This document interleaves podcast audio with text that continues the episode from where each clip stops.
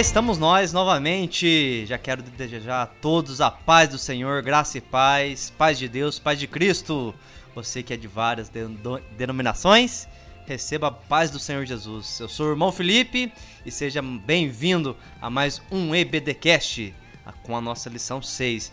E hoje nós estamos aqui recheados, ó. Presbítero Guilherme, o irmão João, faixa preta, irmão João, faixa preta.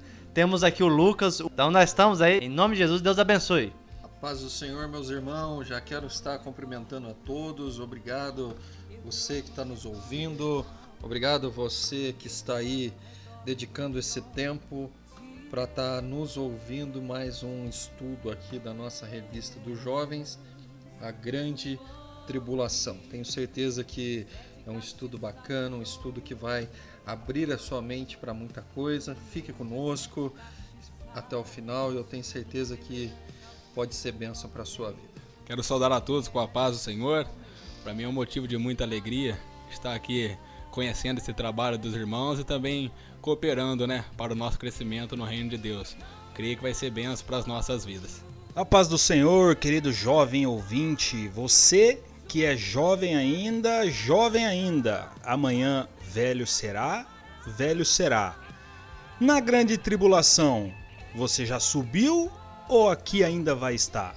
Depois dessa rima, nós já vamos entrar com o texto do dia. vamos lá. Mateus 24, 21.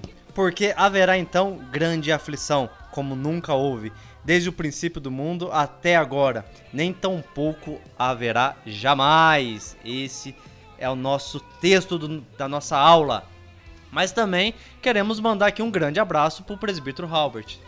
Robert, temos saudades de ti, cara. Saudades de, de ti.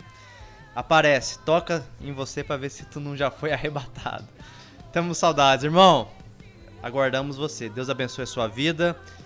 Tenho certeza que a próxima estaremos aqui juntos. Vamos de síntese. A grande tribulação será o período de tempo mais tenebroso e traumático do que qualquer outro na história humana tenho certeza que isso é algo que vai pode gerar medo ou pode gerar tranquilidade, porque você subiu, você passou pelo tribunal de Cristo, passou pelas bodas e está lá com o Senhor nos ares, glorificando a Deus, está lá com o Senhor Jesus.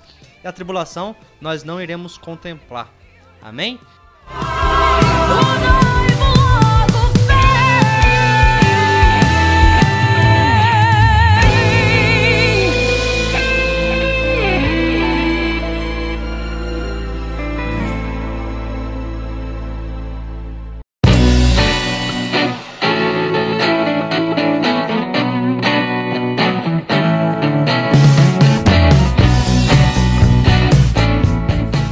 Vamos entrar na aula, já vamos entrar na aula. Vamos aqui, ó.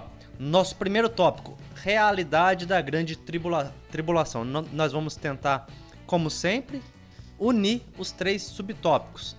Daniel fala a respeito da grande tribulação, um tempo determinado pelo Senhor e a abertura dos selos e as trombetas. Para começar, como de praxe, já vamos jogar aquela pergunta no meio. Uma pergunta simples. A tribulação, a grande tribulação, é realidade? É ficção? O que, que será que é a, a grande tribulação? Isso é real? Vai acontecer? Ou só foi um conto da carochinha? Bom, sobre a grande tribulação, se a gente já for pensar sobre a palavra tribulação, a gente já passa, querendo ou não, por algumas nessa vida. Seja aqueles que são cristãos ou não, sempre estão sujeitos a estar passando por algumas coisas tribulação, aquilo que tira a nossa paz. Então, se a gente já está passando, quem dirá aqueles que passarão pela grande tribulação? Se a grande tribulação não fosse verdade, então a gente poderia até tirar da Bíblia onde está escrito. Porque se a Bíblia é a própria palavra, ela é a própria verdade, então com certeza isso é uma verdade mais do que aquilo que a gente possa imaginar. A grande tribulação, é, ela é real, sim, é algo que, que vai acontecer. A gente vê vários é, escritores da Bíblia falando sobre isso, como é mencionado aí, Daniel fala né, das 70 semanas, nós vamos falar até um pouco depois disso, né, João? O João jogou uma pergunta em off aqui sobre as 70 semanas de Daniel. É, um tempo determinado pelo Senhor, já é dito que isso é um tempo, muitos aí vê na Bíblia como o dia do Senhor, né? ou é, o juízo, é, a hora do julgamento, mas isso tudo nos leva à grande tribulação. Então, ela é real sim, é algo que vai acontecer e graças a Deus a igreja não vai participar. Bom, eu acredito sim que a grande tribulação é real, assim como eu acredito também que o real também é uma grande tribulação, o real dinheiro. Hoje em dia o real dinheiro está uma grande tribulação também. Mas eu acredito, sinceramente, agora falando sério, que a, a tribulação, a grande tribulação é real. Ela vai acontecer e como a gente disse né, na, no, no episódio anterior, a gente estava comentando a respeito do, das bodas do Cordeiro. Enquanto nós, Igreja de Cristo, que padecemos aqui na terra enquanto ele ainda não volta, nós estaremos ceando com o Senhor na glória, nós estaremos ali participando das bodas do Cordeiro. O mundo que jaz no maligno vai estar aqui padecendo na grande tribulação, sofrendo horrores que estão descritos ali no livro de Apocalipse. Você já quase respondeu a pergunta que eu já ia fazer, mais uma. Concordo plenamente. Está na palavra, a palavra é a verdade. E se vai acontecer, vai acontecer. Está na palavra de Deus. Mas só para trazer bem claro, assim, vou jogar e vou sair correndo. Em poucas palavras, o que é então a grande tribulação? Vamos falar de tribulação. Nós falamos que está na palavra, vai acontecer. Em poucas palavras, o que é a grande tribulação? Vamos lá, Felipe. É, em Apocalipse capítulo 6, que até é o tema dessa, dessa lição, né, a, a leitura dessa lição, ele fala no, no versículo 4: E saiu outro cavalo vermelho que estava sentado sobre ele, foi dado que tirasse a paz da terra e que se matasse uns aos outros, e foi-lhe dada uma grande espada. Então a tribulação vai ser isso mesmo, vai ser a falta de paz. Não vai haver mais a paz sobre a terra, né? É, vamos dizer assim, a Bíblia nos fala é, que a igreja vai ser arrebatada. E o arrebatamento da igreja vai acontecer antes da grande tribulação. E juntamente com a igreja vai ser tirado o Espírito Santo da terra. Não é isso?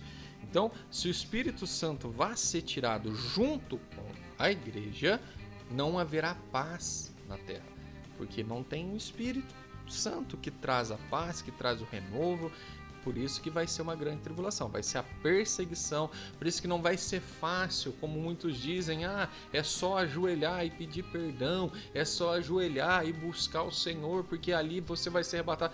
Não, vai ser com mais empenho, vai ter que ser com mais força, vai ter que ser com mais é, vontade, porque o Consolador já não vai estar mais entre nós. Não é isso? Bom, eu acredito que a grande tribulação seria definida como um tormento. Algo que a gente não consegue explicar, por mais que a gente passe por algumas dificuldades, seria como um tormento de um furacão que vem destruir uma cidade. Ele vem, vai destruindo e vai levando tudo aquilo. Está sendo um tormento. O povo, por mais que tenta correr, não adianta. Se ele veio para aquele local ali, naquele local ele vai ficar. Essa grande tribulação seria um grande tormento. Seria maior do que uma tempestade, como os discípulos passaram seria um tormento ainda maior. Algo que, como o irmão bem disse, sobre a paz, de tirar a paz. O que nos tranquiliza, o que nos deixa aquietado nessas tribulações que a gente já passa da nossa vida, é a paz. Então é o momento que essa paz, ela já não está mais no meio desse povo. Então é, esse tormento é muito grande. Acredito que, em poucas palavras, a tribulação seria tormento. Muito bem, muito bem. Então, tribulação, uma realidade, já vemos isso com certeza. Já vemos que será um tempo de acerto de contas, um momento de onde a paz, a verdadeira paz e essa paz que emana de Deus não vai estar na terra, então vai ser um sofrimento, uma, um momento de grande sofrimento. Então vai ser um acerto de conta com a humanidade e um sofrimento demais. Então, mais uma, mais uma. Hoje vai ser o EBDcast só de perguntas. Nós, como desde o. Acho que na primeira aula nós já, já estávamos falando sobre o Apocalipse, que quem lê com, com outros olhos, não vê com, com, olho, com olhos cristãos, vai ter medo, porque Apocalipse você vê ali a, o derramar da, da taça, abertura do selo, das, das trombetas, você vê que é, um, que é um momento de grandes tribulações e sofrimento. Agora, o cristão precisa ter medo da grande tribulação? Porque ao ler Apocalipse 6 ali pra frente, vamos ver um, ali um, um acerto de contas, que Deus vai derramar sua ira sobre a terra, vai abrir os selos e vai ter um acerto de conta, vai ter um grande sofrimento. E o cristão, o verdadeiro cristão, precisa ter medo dessas tribulações? O verdadeiro cristão, Fê, não precisa ter medo da grande tribulação, porque não vai passar pela grande tribulação. Né? Nós vamos estar com Cristo, vamos ser arrebatados juntamente com a igreja. Então, se você é verdadeiro, você usou a palavra verdadeiro. Então, o verdadeiro cristão não precisa ter medo, porque vai ser arrebatado juntamente com a igreja. Né? O que, que é o verdadeiro cristão? O verdadeiro cristão é aquele que está em comunhão com o corpo, está em comunhão com a igreja, está é, em comunhão com Cristo, né? Tem Cristo como verdadeiramente seu único e suficiente Senhor e Salvador da sua vida, tem comunhão com o corpo através da ceia do Senhor, está vinculado à igreja. Então, assim, esse não precisa ter medo, pois estará, vai ser arrebatado juntamente com a igreja. Eu vou na mesma linha de pensamento que o presbítero Guilherme. Eu acredito que o verdadeiro cristão, aquele que está no corpo de, de Cristo, né, aquele que faz parte da noiva de Cristo, esse não, não deve temer a grande tribulação. De, eu acho que ele tem que temer não participar das bodas do Cordeiro. Eu acho que ele tem que temer é, não de ter medo, não assim de, de, de, viver a sua vida com medo ali, tremendo e tal, não, é assim. Eu, eu, eu digo temer no sentido de sentir ansiedade de estar com Cristo. Temer ficar. É complicado a gente eh, viver a nossa vida temendo ficar na grande tribulação. Porque a gente acaba pensando em salvação apenas como um escape, um escape da justiça de Deus. Quando na verdade Deus, sendo um Deus de amor e querendo ter conosco um relacionamento fiel e verdadeiro, nós devemos é, querer ter um relacionamento com Deus. E a Bíblia fala que o verdadeiro amor lança fora todo medo. Então, se nós vivemos um relacionamento verdadeiro de amor com Deus, um Deus de amor, um Deus fiel, um Deus que em João 3,16 a Bíblia vai nos dizer que ele amou tanto o mundo que deu o seu filho para morrer por nós. Então nós vemos que é, é, tudo quando se, se volta no relacionamento entre criatura e criador, entre homem e Deus, é um relacionamento que tem que ser um relacionamento de amor. E como eu disse agora há pouco, a Bíblia fala: o verdadeiro amor lança fora todo medo. Então, se nós vivemos em um relacionamento de amor com Deus, nós não temos medo. Nós, como igreja, nós não temos medo. Nós não podemos ter medo. Porque quando a gente tem medo, a gente obedece por medo da consequência. Não obedece porque a gente quer agradar o coração de Deus. A gente não obedece porque a gente quer ser amado por Deus.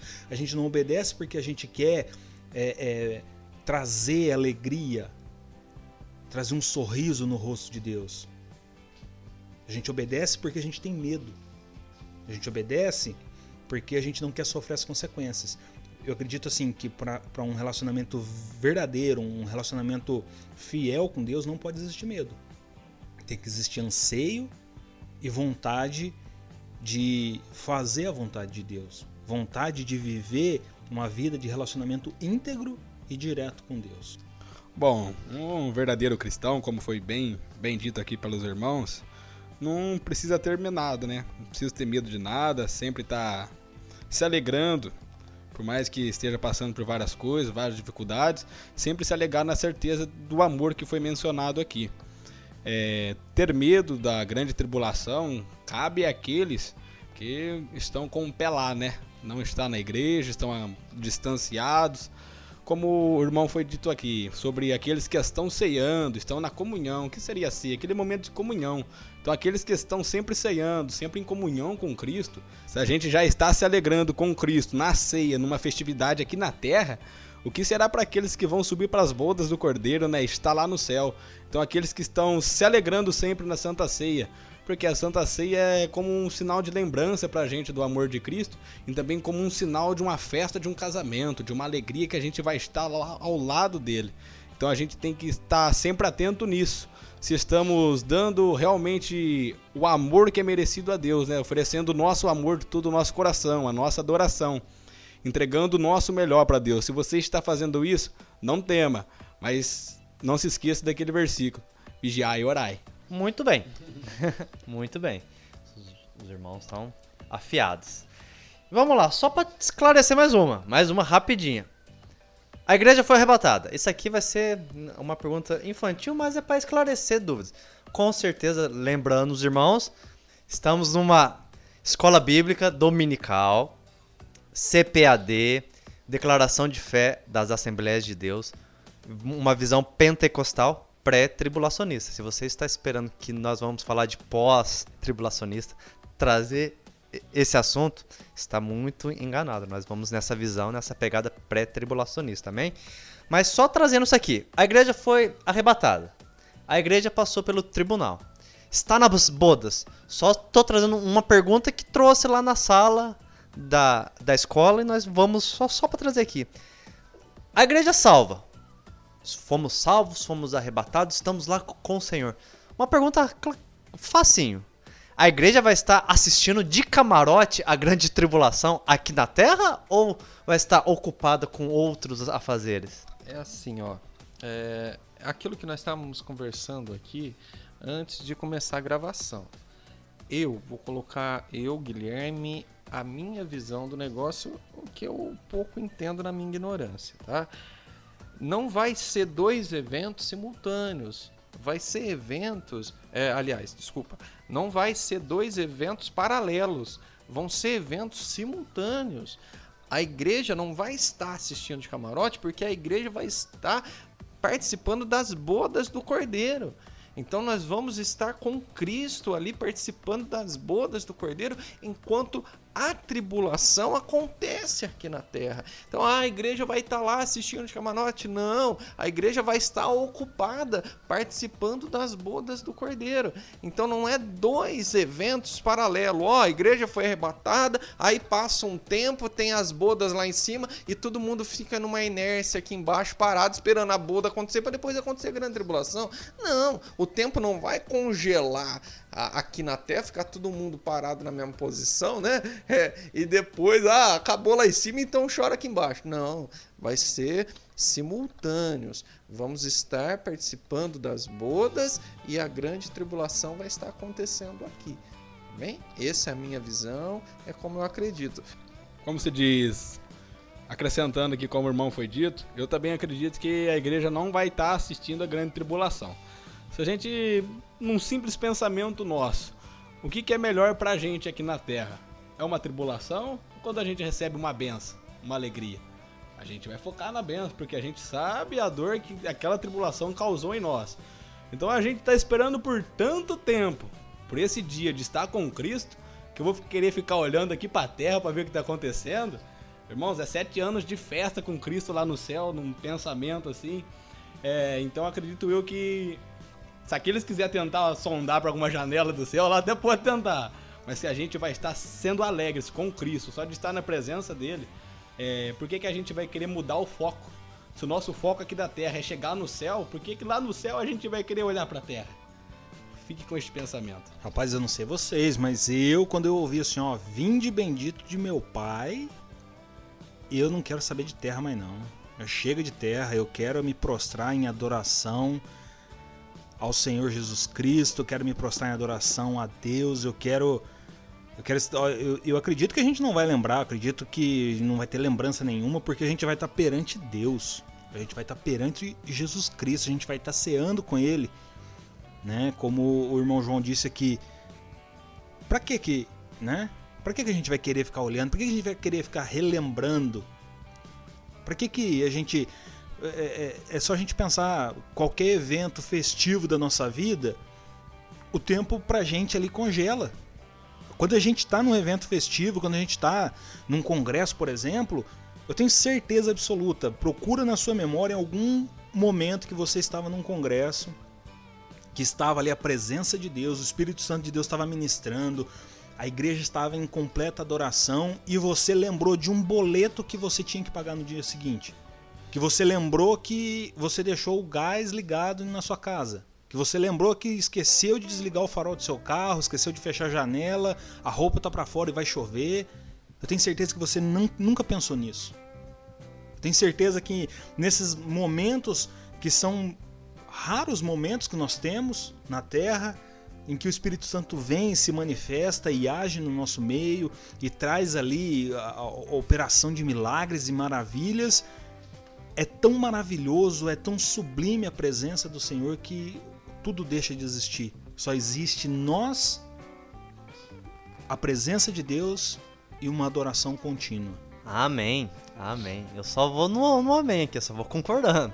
Mas com certeza, porque os irmãos trouxeram muito bem pela palavra. E se você realmente deseja ver o sofrimento do outro, você não, eu tenho certeza que nem lá no céu você vai estar. Se você tem esse desejo no seu coração, ah, eu quero ver o sofrimento do outro, pode ter certeza que nem no céu nós estaremos, porque se isso ainda está no teu coração, você não entendeu o reino de Deus ainda. Lembrando, se o Lucas trouxe aqui muito bem. Se você tem esse desejo de ver o sofrimento, entra lá no nosso podcast, pa, é, Palavra Compartilhada, Spotify, Google Podcast, entra no, no Instagram, segue a gente lá e, e vê a palavra que o pastor Cláudio trouxe sobre perdão. Tem duas mensagens lá sobre perdão e tenho certeza que o Espírito Santo vai tocar muito no seu coração. vamos lá, vamos. Acho que já deu para entender muito bem, com clareza, que o que é a tribulação, como que vai ser, deu para ter uma grande noção. Deixa eu só fazer uma pergunta pro João. João, tem alguma coisa para trazer para nós? Tem alguma pergunta? Tô vendo você lendo aí. Tem algo que você quer compartilhar? Não? Quiser jogar uma pergunta e sair correndo, aproveita aí. Então vamos lá. Então nós vamos ver pela palavra, não somente Jesus falou, mas desde os profetas antigamente no, no Antigo Testamento, já se ouvia falar do grande dia do Senhor. Daniel trouxe bastante sobre isso também no seu livro. Se formos ler lá Daniel 9, já vai falar bastante também do, do dia do Senhor que vai ter esse acerto de contas também, que, o, que Israel vai passar por isso. Então não é somente o Novo Testamento, a palavra inteira, desde o Antigo Testamento já fala disso. Como nós aprendemos muito bem também na, na aula passada, é, o plano de redenção começou lá com Eva. O Senhor já começou lá, falou: é, do seu ventre é, nascerá aquele que pisará a cabeça da serpente. Então, o Antigo Testamento vem trazendo muito isso. Então, nós vemos aqui também que desde o Antigo Testamento já se fala da grande tribula tribulação, que haverá um dia terrível de acerto de conta. Isso desde o Antigo Testamento. E o João já trouxe bem. O João falou ali, eu já vou jogar aqui para turma. Qual que é o motivo da grande tribulação? Hum, nós falamos o que é, se o crente precisa ter medo e agora, qual que é o motivo dessa grande tribulação? Irmão Guilherme. O irmão Guilherme está sério e está com a palavra já afiada aqui. Então, Felipe, é assim, ó. A grande tribulação, ela vai vir como um juízo para Israel, né? Ela, ela vai servir ali como um juízo. Mas, irmão Guilherme, por que que então vai uh, afetar toda a terra, né? Porque ela vai vir também para se mostrar para todos aqueles que não creram no nome de Jesus, todos aqueles que não acreditaram em Cristo como seu Senhor e Salvador, que colocaram a fé é, em dúvida, ela vai vir para isso, para mostrar para essas pessoas que elas estavam erradas. Vai ser como juízo. Ah, mas então o nosso Deus é um Deus carrasco? Não, ele é um Deus justo e age por justiça. Só quero acrescentar aqui, ó, o porquê que devemos buscar tanto a Deus, né? Como eu falava do Espírito Santo. Gente, isso queimou no meu coração. E olha só, Isaías no capítulo 55, no versículo 6, ele fala assim, ó: "Buscai ao Senhor enquanto se pode achar. Invocai o quanto ele está perto." Por que que fala, enfatiza, buscai ao Senhor enquanto se pode achar? Porque um dia vai procurar e não vai achar. Buscar enquanto ele está perto, porque um dia ele não vai mais estar perto, ele vai estar longe. Então, isso é a importância do que? De buscarmos, de é, estarmos com Cristo agora, para que não participemos da grande tribulação, para que saímos fora dessa realidade cruel que vai vir como um juízo para aqueles que não creram e passa a bola pro nosso querido amado irmão João, que o cara tá afiado mesmo, hein? Pelo amor de Deus. Bom, irmãos, eu lancei a pergunta aqui, meio que de resposta, então a gente fica um pouco sem palavras. A grande tribulação é um motivo de um tratar de Deus em especial com Israel.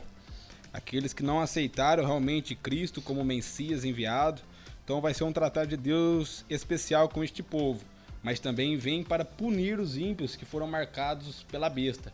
Aqueles que aceitaram aquela marca, eles vão ser também punidos pela grande tribulação. Mas aqueles que naquele dia tentar sempre negar, mesmo que vai estar passando por algumas dificuldades, sempre vão querer exercer a sua fé, por mais que ficaram para trás, mas lá estão querendo ficar firmes, eles vão ter também um encontro com o Senhor. Mas a grande tribulação ela vem com o motivo de tratar em especial com Israel e também como punir os ímpios aí que foram marcados pela besta, assim como o irmão disse muito bem: buscai ao Senhor enquanto se pode achar. Quando a gente olha para aquele Antigo Testamento que o povo não podia chegar até Deus, que era somente o sacerdote que podia entrar lá no Santo dos Santos, lugar santíssimo, interceder pelo povo ele podia. Então o povo buscava o sacerdote, mas vai chegar o tempo que eles vão buscar a igreja para ouvir uma palavra, a igreja já não vai estar mais aqui. Vão buscar um pastor para um conselho, para uma oração. Eles não vão estar mais aqui. Então buscai ao Senhor, ainda nesse tempo que se pode achar, no tempo que a igreja está aqui. Aproveite esses lugares que o Senhor tem colocado como uma tenda, como um ponto estratégico, para que você tenha um encontro com Ele e para que você esteja com Cristo nas bodas e não venha nem imaginar o que está acontecendo na grande tribulação. Será um acerto de conta, será um acerto de conta com Deus, com o povo, com a humanidade, com Israel.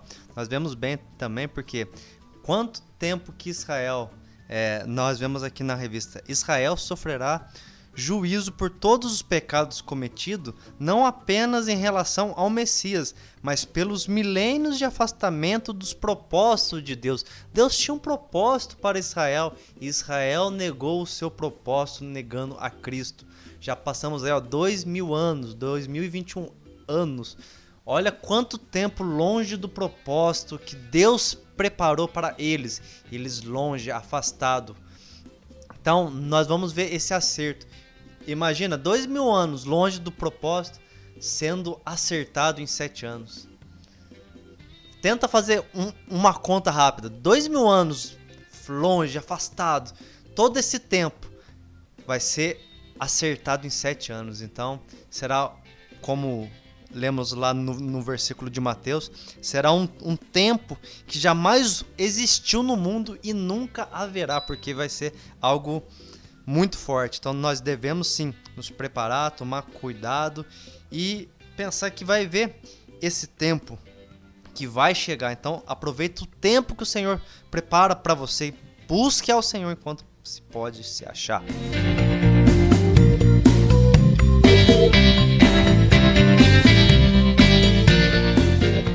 As 70 semanas, como são mencionadas no livro de Daniel, elas já se cumpriram ou não?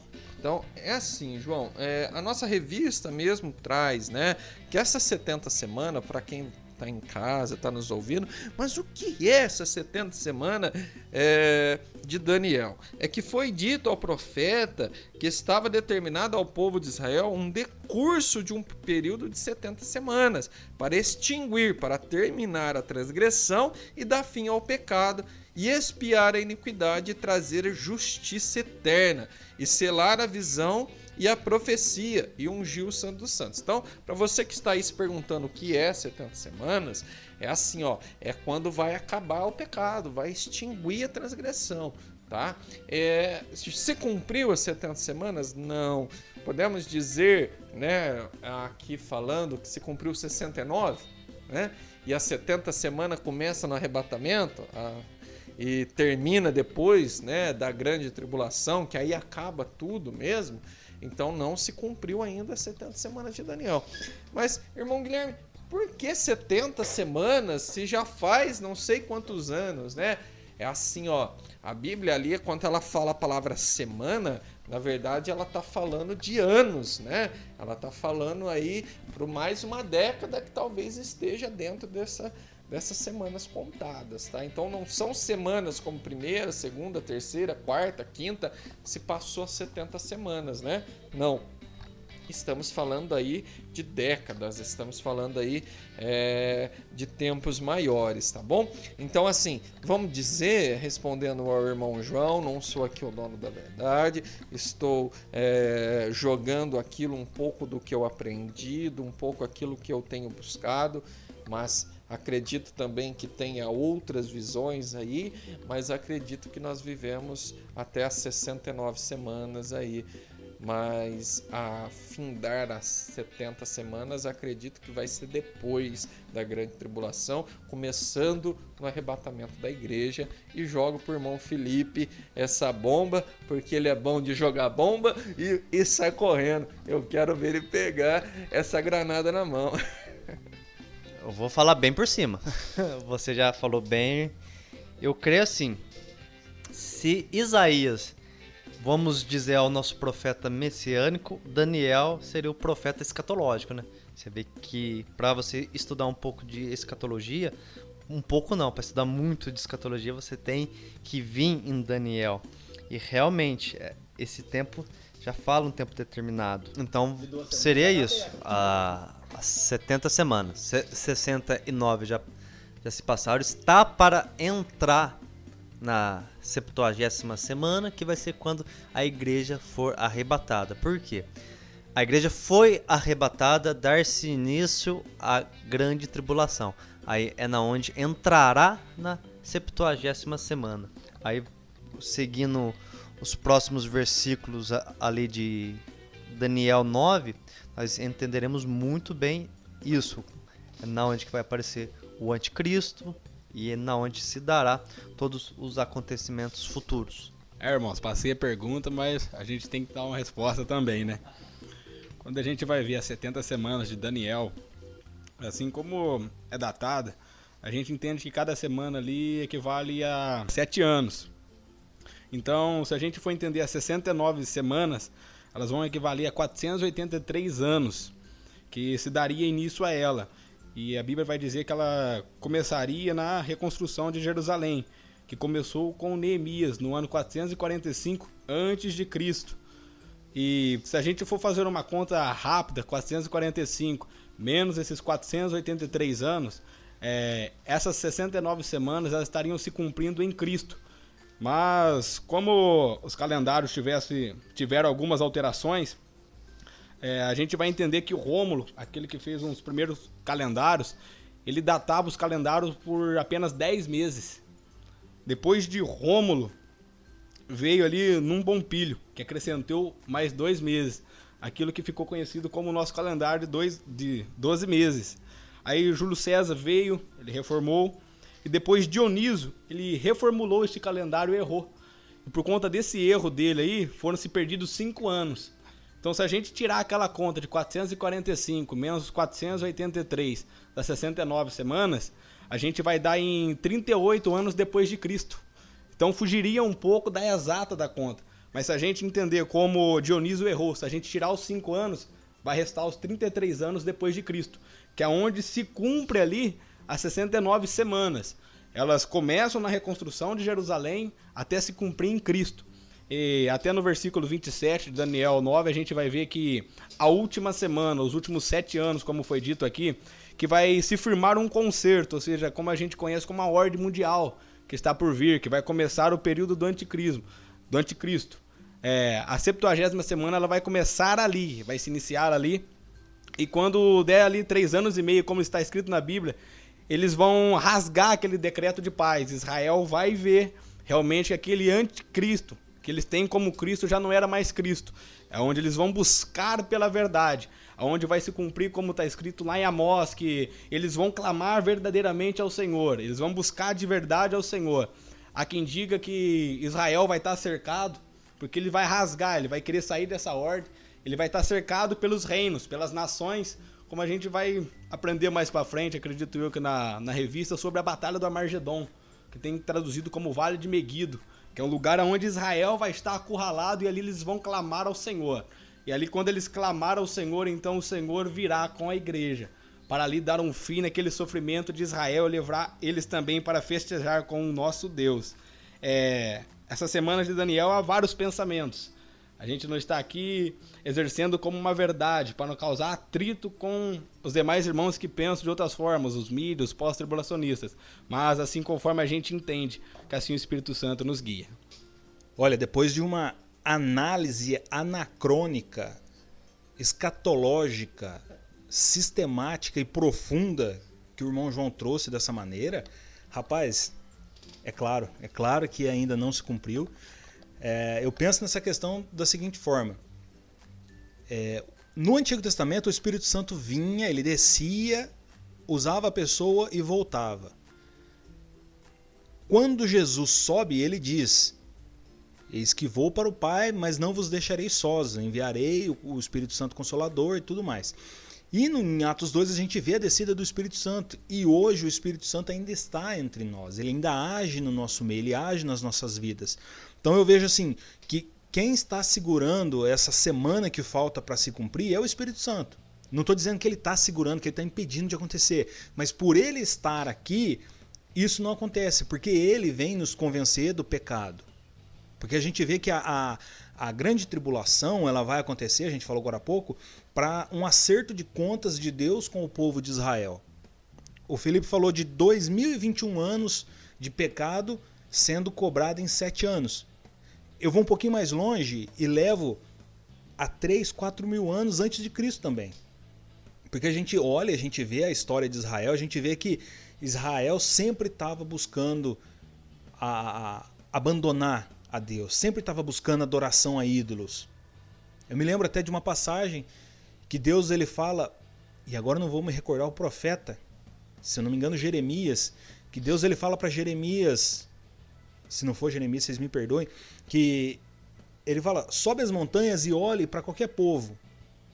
E todos eles são fiéis aos seus falsos deuses.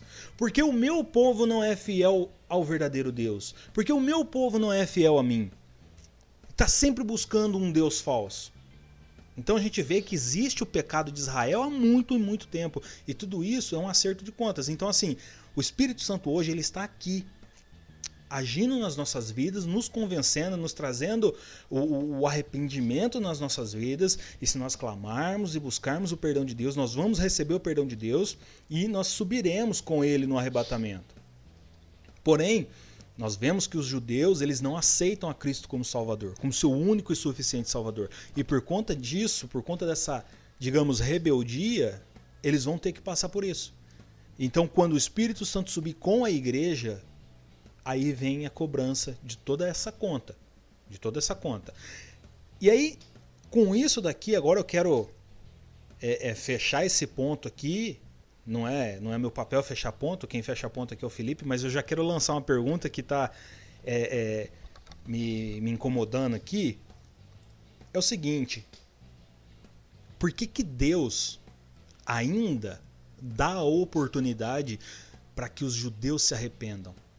Mesmo depois do, do, do, do arrebatamento, mesmo depois da, da, da, ali de, de, de, tudo o que aconteceu, do povo é, se voltar contra ele, do povo matar o Salvador, do povo não aceitar Jesus como seu único suficiente Salvador, por que, que Deus ainda vai dar mais essa oportunidade para Israel se arrepender? É assim, Lucas, ó. É... Por que, que Deus dá outra chance para Israel? Se você for ler o Velho Testamento, de Gênesis a Malaquias, você vai ver, como bem dito, é, Israel se corrompendo e Deus voltando para Israel. Israel é, se prostituindo e Deus trazendo Israel. E porque Deus dá tanta chance para Israel? Porque é o povo eleito, é o povo escolhido, é o povo com quem Deus tem uma aliança. Ah, mas então nós também não temos essa aliança? Temos, mas somos gentios. Hoje, considerados como filhos, porque cremos no Senhor Jesus. Que a palavra fala que todo aquele que crê no Senhor Jesus será chamado como filho. Né? Então hoje somos filhos também e somos cordeiro com Cristo. Por quê? Porque Deus dá essa liberdade para nós como gentios quando ele começa a pregar para nós, porque Israel também vira as costas para ele. Mas Israel ainda vai ter a chance, porque Israel ainda é o povo eleito. Ainda é a pátria com aliança com Deus. É o povo chamado o povo de Deus. Então é por isso que Israel vai ter a segunda chance. Mas, ah, então Israel é mais, é, mais querido por Deus do que nós? Não, não é mais querido. Hoje nós fazemos parte deste povo. Mas o povo eleito desde o princípio é eles, o povo com que Deus tem uma aliança e quer trazer novamente para perto deles é o povo de Israel. Então é por isso que Deus vai dar mais uma chance. Como várias e várias vezes nas Escrituras, nós vemos Deus dando chance para eles. O povo estava no Egito, né, João? É, Deus vai lá e tira o povo da servidão, tira o povo ali da, da escravidão, leva o povo para uma terra, o povo no meio do deserto, o povo se corrompe. Deus estava falando com o povo. Moisés sobe ao monte, Moisés fica lá só porque Moisés demorou 40 dias ali, o povo já fez um bezerro de ouro, já adorou. E Deus volta com Moisés ali com os mandamentos e traz o povo de novo ao arrependimento, né? Passado tudo isso, Deus faz milagres, faz maravilhas, faz prodígio, o povo já em Canaã, o povo se corrompe, se casando com pessoas de outra tribo, trazendo deuses estranhos para dentro da sua tenda, né? E Deus vai mais uma vez e traz o povo arrependimento, né? Leva o povo a seu cativeiro na Babilônia, porque o povo ali vira as costas para Deus, né? E leva lá na Babilônia, Deus se mostra ao ímpio, Nabucodonosor ali se arrepende, né? É tratado, vira, vai como um animal, vai viver como um animal selvagem, volta e reconhece o Senhor como seu único Salvador no meio de todo aquele povo. E Israel vendo aquilo mais para frente, Israel se torna contra Deus de novo, né? Então você vai vendo é, essa oscilação de Deus com Israel e todo momento Deus ainda está com Israel. E passando isso, Deus manda os profetas, aí Deus manda os juízes para trazer Israel para a presença dele, manda sanção do juiz que se corrompe, se indo contra Deus também, ali como uma aliança que Deus fala para não é se casar com uma pessoa estranha da sua tribo, ele vai, ele se deixa se enfeitiçar por aquela mulher, aí Deus traz isso, aí o povo começa a clamar por um, por um rei, e Deus quer ser o rei deste povo, né? Tô trazendo já a história para cá, e Deus fala: olha, vocês não precisam de um rei, vocês têm a mim. Não, mas nós queremos um rei, e queremos Saul, mas esse Saul não é o meu escolhido, mas queremos ele, um homem bonito, forte, né? Coloca Saul, Saul corrompe o povo de novo, né? Que é a escolha do povo não de Deus e volta ali é, contra. Aí Deus vai e levanta quem? Davi, manda Samuel ir lá e ungir Davi. Davi traz de novo o povo à presença de Deus. Aí vem toda aquela tragédia na casa de Davi o reino se corrompe de novo, que ali começa a separação dos reinos, né? E ali começa cada um ser guiado pela sua vontade, começa o período de reis ali é, em Israel, até que vem Jesus. Aí Deus fica 400 anos sem falar com o povo, 400 anos em silêncio, esperando que o povo se arrependesse do seu pecado, esperando que o povo voltasse para ele, esperando que Israel simplesmente colocasse o joelho no chão e falasse: Senhor, nos perdoa. É isso que Deus esperava. Deus cansou de enviar profeta, de enviar juiz, de enviar rei e ficou em silêncio. Só que aí Deus faz o quê? Vê que o povo não tem capacidade por si só de se arrepender. Então Deus cria o que é um plano da salvação. O que é? Eu mesmo descerei e pagarei o preço por eles, que é Jesus Cristo, nosso Senhor e Salvador, que vem, é torturado, morre numa cruz para que todos nós tenhamos vida e vida nele, porque ele vive por nós. Então, Jesus ele veio para aquele povo. Como aquele povo também o rejeitou, então nós o aceitamos. Não é isso que a Bíblia fala? E por isso nós hoje somos sim o povo também de Deus, a igreja eleita, a noiva de Cristo. Mas voltando à sua pergunta, por que Israel? Então, desde o passado até hoje, é sim o povo com que Deus tem uma aliança. É, meus irmãos, a pergunta é bem quente, né? Mas se a gente parar um pouco para pensar também, por que, que Deus dá tanta chance pra gente também? A gente não pode somente olhar para Israel. Se a gente for olhar para nós o tanto de chance que Deus nos dá a cada dia, a gente vai entender o amor de Deus. Um amor que estava limitado ao povo de Israel. Mas eu imagino que Jesus falou: não, tem um povo que também merece esse amor. Quando ele vem morre, dá esse livre acesso para que era somente para Israel, o sacerdote que entrava lá no lugar santíssimo. Mas agora o Senhor ele veio para rasgar aquele véu, para falar assim: agora não, todos que realmente me confessarem como seu Salvador, eles vão ter esse acesso através do sangue que nos perdoa. Perdoou tantos pecados e continua perdoando até o dia que a gente possa se encontrar com Cristo. E o que a gente tem que pensar é isso. Qual que é a segunda chance para nós? Assim como para Israel. Muito bem, muito bem, muito bem. E assim nós vamos chegando ao nosso fim. Com certeza ficou muito assunto para trás. Muito assunto. Nós nunca seremos aqui o, a chave central de tudo. Tem muita coisa. Ficou os, as duas testemunhas. Falar bastante do selo, da trombeta, da taça. Tem, teve muitas coisas ainda para falar sobre a tribulação, mas já tenho certeza que já trouxe muita clareza, muita clareza. E vai seguindo aí. Próxima aula, o anticristo.